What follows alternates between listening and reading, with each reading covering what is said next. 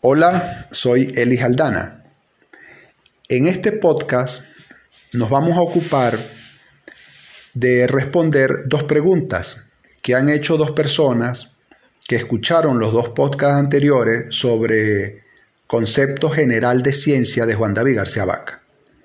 Una de las preguntas es que si así como hay un concepto o definición general de ciencia, como vimos en el podcast, que si hay conceptos más específicos de ciencia. Y la segunda pregunta se refiere a que si es igual un concepto a una idea de ciencia. Entonces vamos a comenzar con la primera pregunta, es decir, la de si hay conceptos más específicos de ciencia. Juan David García Vaca propone que un conjunto de cosas puede llegar a tener estructura. Y por estructura, entiende el filósofo, un entramado de relaciones, que dé a los términos o argumentos de tales relaciones la unidad de un contexto. Según esto, entonces, el, el filósofo dice que hay dos modelos de ciencia, un modelo de partes a todo y un modelo de piezas a total. Dice Juan David García Vaca que el primero, el de partes a todo, admite al menos cuatro submodelos. El de principio principiado, el de causa-efecto, el de elementos compuestos, siendo el compuesto el todo, y el de abstracto concreto. Según esta propuesta tendríamos entonces ciencia de principios, ciencia de causa, ciencia de elementos, ciencia de abstractos. En el modelo de piezas a total tendríamos el submodelo ciencia de artefactos o constructos. Es decir, entonces que sí hay conceptos más específicos de ciencia, como lo son de principio, de causa, de elementos, abstractos y constructos. Ahora bien, ¿a qué se refiere ciencia de principio? Empecemos primero por decir que es un principio. Dice el filósofo, abro comillas, aquello que por su calidad de primero procede algo como segundo, cierro comillas. Es decir, en ciencia de principio, en su estructura, recordemos que estructura es un entramado de relaciones. En ciencia de principios entonces, la relación es de precedencia y tiene que estar intermediada por la relación procedencia. Es decir, debe haber algo primero, que es el principio, lo que precede, para que haya algo segundo, es decir, lo principiado, que procede. Algo precede y algo procede. Precede el principio y procede lo principiado. Precede lo primero y lo procede lo segundo. Veamos esto con un ejemplo. Como todos sabemos, es un hecho que con la edad hay un decaimiento de las funciones eh, decae la fuerza, la capacidad fisiológica para amortiguar mm, carencias energéticas, por ejemplo. Y ese decaimiento es gradual, lento y progresivo. Y es lo que conocemos como envejecimiento. E, esto es un hecho. Y esto es un tema de la ciencia médica, de la geriatría, que está regida por los siguientes principios. Primero, con la edad el individuo se hace más y más y más diferente. Un segundo principio establece que una disminución abrupta de las funciones es más debida a alguna enfermedad que al envejecimiento. Un tercer principio dice que el envejecimiento normal puede ser atenuado eh, cambiando factores de riesgo, como son por ejemplo eh, fumar, sedentarismo, presión sanguínea alta. Y un cuarto principio dice que una vejez sana es posible. De hecho, la caída de funciones no causa síntomas y tiene pocas restricciones en la vida cotidiana. Es decir, lo principiado es la esperanza de vida. Es decir, cuantos mayores somos, menor es la esperanza de vida. Esto sería entonces un ejemplo de una ciencia de principio. Veamos ahora a qué se refiere ciencia de causas o modelo causal de ciencia. Comencemos por preguntarnos qué es una causa. Dice el filósofo, abro comillas, aquello de que por su condición de independiente procede algo con la condición de dependiente. Cierro comillas. Dicho de otra manera, aquello es causa si es calidad de primario y de lo cual procede algo con calidad de secundario. La causa es independiente del efecto y el efecto es dependiente de la causa. Cabe preguntarse qué es propio del submodelo o concepto de ciencia causa-efecto. Le es propio que la dirección primario-secundario, es decir, causa-efecto, es sin reversión. Veamos un ejemplo de ciencia de causa en la ciencia biológica.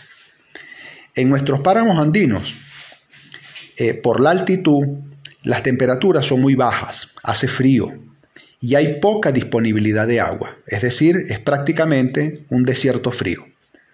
La vegetación que predomina en estas regiones de páramo es el frailejón, así lo llamamos en, en los Andes venezolanos.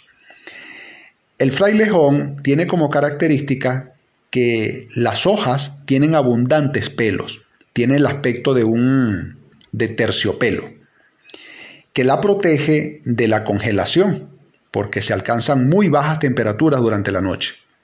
Y también estos pelos protegen de la pérdida de agua, que es escasa.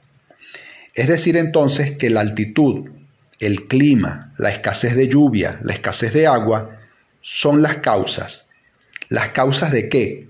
Son causas que impone lo siguiente, que aquellos individuos con genes que expresen las hojas con las características que mencionamos antes, es decir, pelos y que sean capaces de retener agua, esos individuos, esos frailejones van a sobrevivir más. Es decir, van a aumentar su frecuencia generación tras generación.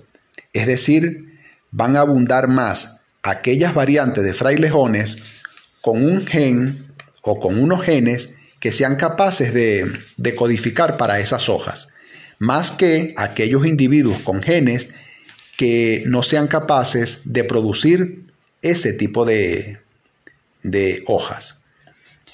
Entonces, en biología esto se conoce como selección natural.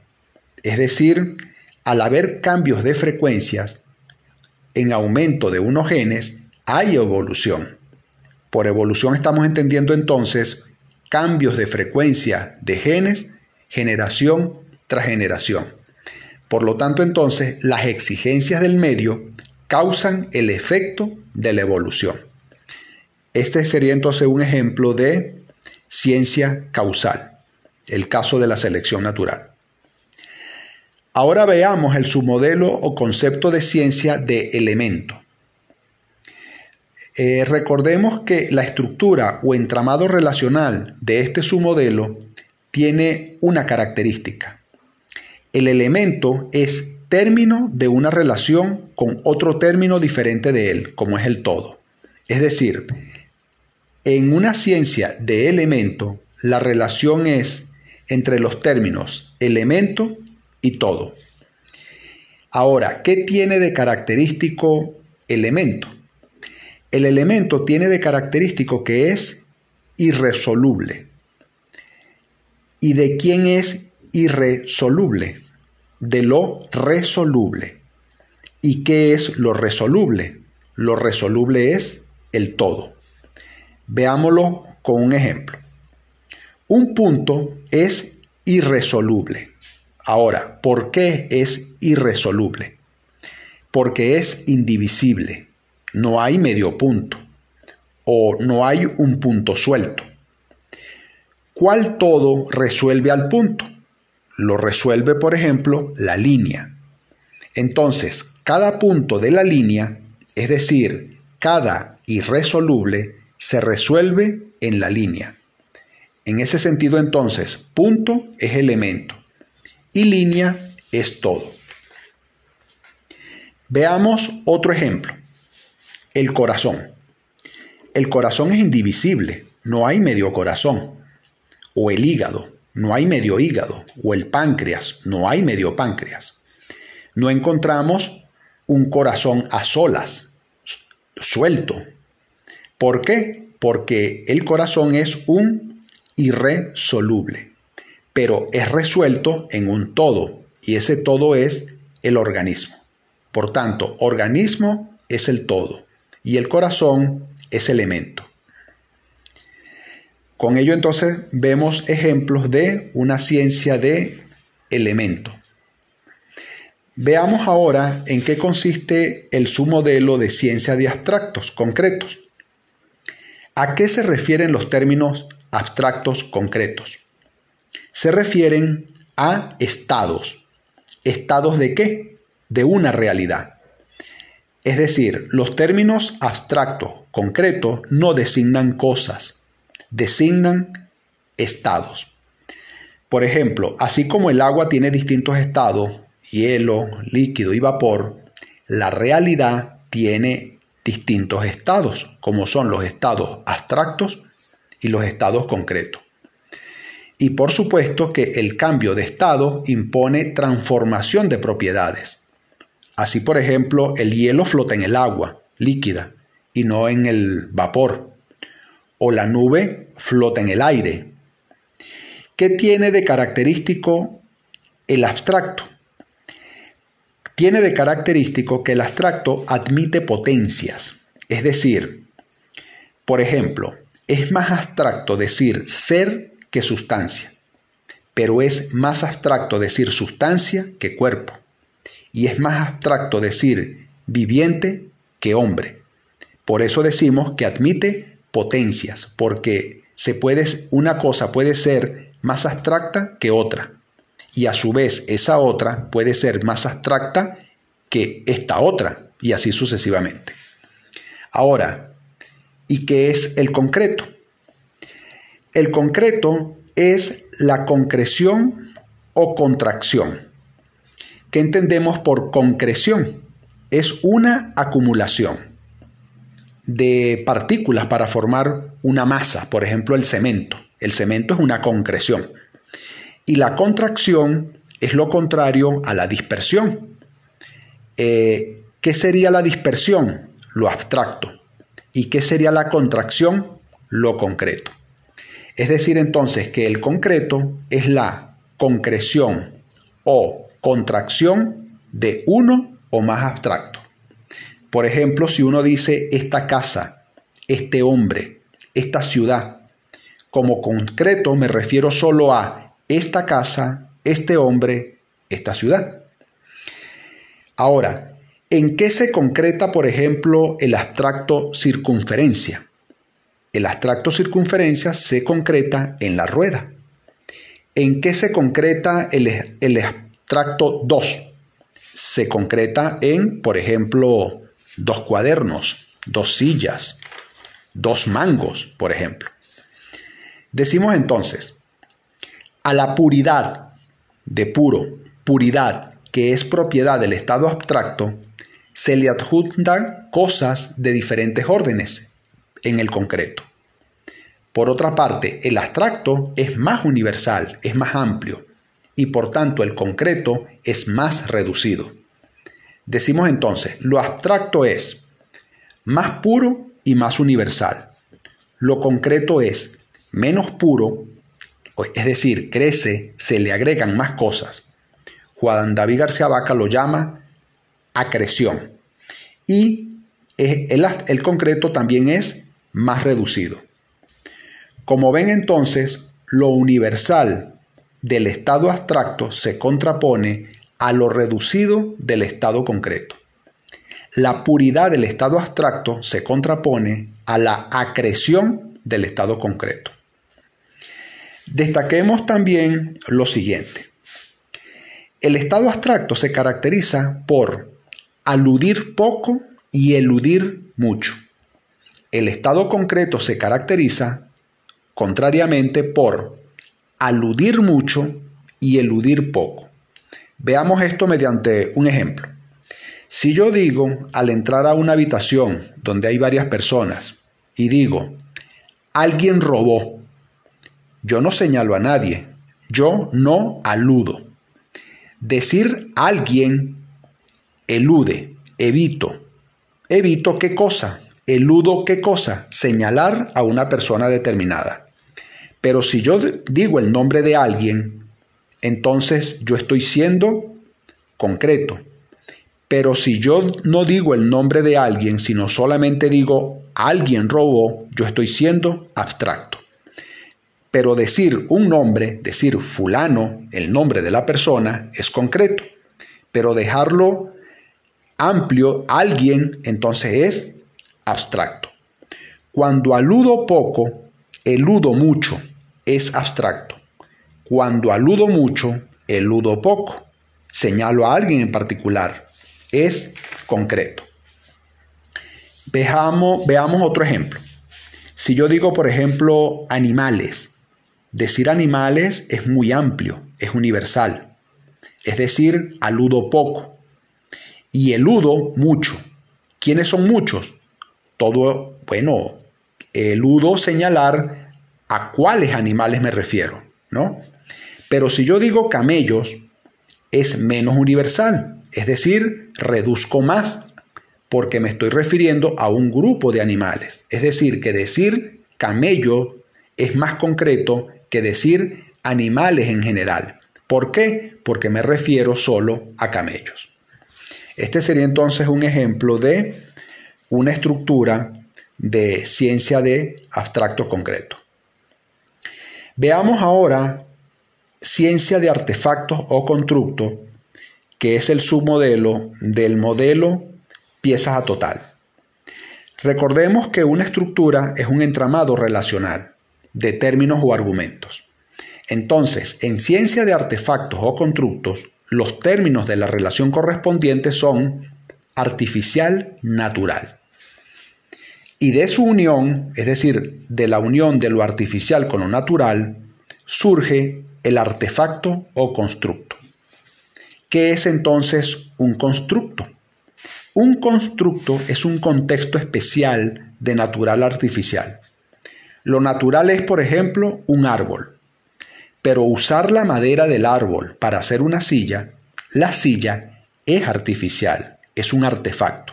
Es decir, la materia de la que está hecha el árbol es reducida a material para hacer una silla. La construcción de la silla es según un plan, un proyecto, un designio de quien hace la silla.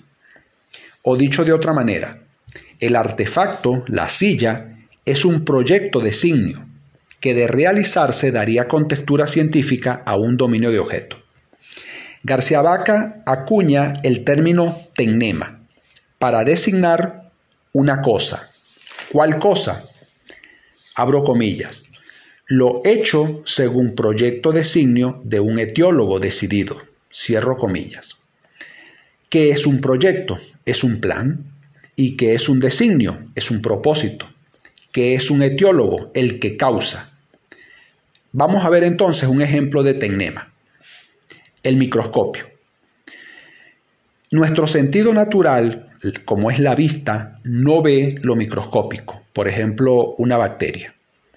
Pero si tomamos una muestra de las heces, por ejemplo, y la observamos al microscopio, vemos lo microscópico, vemos una bacteria. Decimos entonces que el microscopio hace que una bacteria que no es visible a nuestros ojos se hace ahora visible ante nuestros ojos. Es decir, que lo que antes no era patente, el etiólogo, mediante un plan y un propósito, transforma lo que la cosa, es decir, la bacteria, no se muestra por sí misma, sino para que muestre lo que el etiólogo mediante proyecto y designio se propone. Decimos entonces que el etiólogo transforma la cosa y la transforma mediante un proyecto y designio que se propone el etiólogo. Es decir, entonces que el, el tecnema, es decir, el microscopio, construye un espectáculo, ahora patente ante nuestros ojos. Bien, Hasta ahora hemos dicho entonces que hay dos modelos de ciencia. Uno de partes a todo y dos el de piezas a total. En el primero, en el de partes a todo, hay cuatro conceptos de ciencia o submodelos, que son principio principiado, causa-efecto, elemento compuesto, abstracto concreto. Y en el segundo, piezas a total, hay un concepto de ciencia o submodelo, que es el de artefactos o constructos. Hasta aquí entonces eh, respondemos así la primera pregunta del podcast que hizo el oyente, cuando preguntó que si hay conceptos más específicos de ciencia. Entonces, Juan David García Vaca diría que sí hay, y que hay al menos cinco. Ahora bien, pudiera suceder que un solo concepto, es decir, un solo submodelo, o en otras palabras, un solo entramado o estructura de relaciones de términos o argumentos, no abarquen todas las propiedades del dominio de cosas u objeto de una ciencia, sino que esa ciencia admite más de una estructura o entramado o submodelo o concepto. En ese caso, se dice entonces que tal dominio de cosas tiene contextura. Por ejemplo, en biología evolutiva, la evolución de la forma es explicada por selección natural, es, es decir, por el submodelo de causa-efecto, pero también puede ser explicada por principios matemáticos, es decir, por el submodelo principio-principiado, o también puede ser explicada por elementos compuestos, como es el corazón. Es decir, entonces que con un solo submodelo, como es por ejemplo el de causa-efecto, con esa sola estructura, no alcanzamos a explicar todas las propiedades de las cosas que están en ese dominio y requerimos de otros modelos para alcanzar esas otras propiedades. En ese sentido entonces decimos que habría contextura. Decimos entonces que la biología evolutiva sería un ejemplo de una ciencia con contextura. Pasemos ahora a responder la segunda pregunta, que, dice, es igual un concepto a una idea de ciencia. Veamos antes cómo define Juan David García Vaca un concepto. Abro comillas. El concepto es un conjunto de notas suficientes y necesarias con las que una cosa está totalmente determinada y definitivamente hecha. Cierro comillas. Veamos un ejemplo. Como ejemplo, el concepto que nos dejó Aristóteles de hombre. Aristóteles dice que como concepto de hombre es animal racional. Diría entonces Juan David García Vaca, animal racional tiene dos notas. Una nota es animal y otra nota es racional. Esas son dos notas suficientes y necesarias. ¿Por qué son necesarias? porque lo necesario es lo que no puede ser sino de una sola manera. Es decir, el hombre no puede ser sino de esa manera, animal, no puede ser otra. Pero no es suficiente. Necesita también ser racional. Por lo tanto, esas dos notas, animal y racional, son la suficiente y necesaria como concepto de hombre. Si agregáramos otra nota, por ejemplo, generoso, animal racional generoso. Ser generoso no es una necesidad. ¿Por qué no es una necesidad? Porque es posible ser de otra manera. Es decir, se puede ser tacaño. Por tanto, ser animal racional son suficientes y necesarios para el concepto de hombre. Ahora bien, la pregunta decía que si era equivalente decir concepto a decir idea de ciencia. Veamos ahora cómo concepto se contrapone a idea, es decir, cómo es que concepto es distinto de idea. ¿Qué es una idea? Dice García Vaca que una idea es un conjunto de notas necesarias y suficientes con las cuales algo se constituye en canon. García Vaca entiende por canon norma, paradigma, modelo, fin, tipo. Dice además el filósofo que canon implica una correlación estructural, como la de, por ejemplo, bueno, mejor, óptimo, o malo, peor, pésimo, o bello, más bello, bellísimo, o grande, mayor, máximo, o pequeño, menor, mínimo. El canon no exige o no especifica contenido propio concreto. El canon es entonces superlativo, es comparativo, es una correlación del tipo muchos menos único. Por ejemplo, malos son muchos, peores son menos y pésimo es único. O bellos son muchos, más bellos son menos, bellísimo es único. Así, por ejemplo, hay concepto de circunferencia. Tres notas. Es el concepto de circunferencia. Curva, cerrada, plana.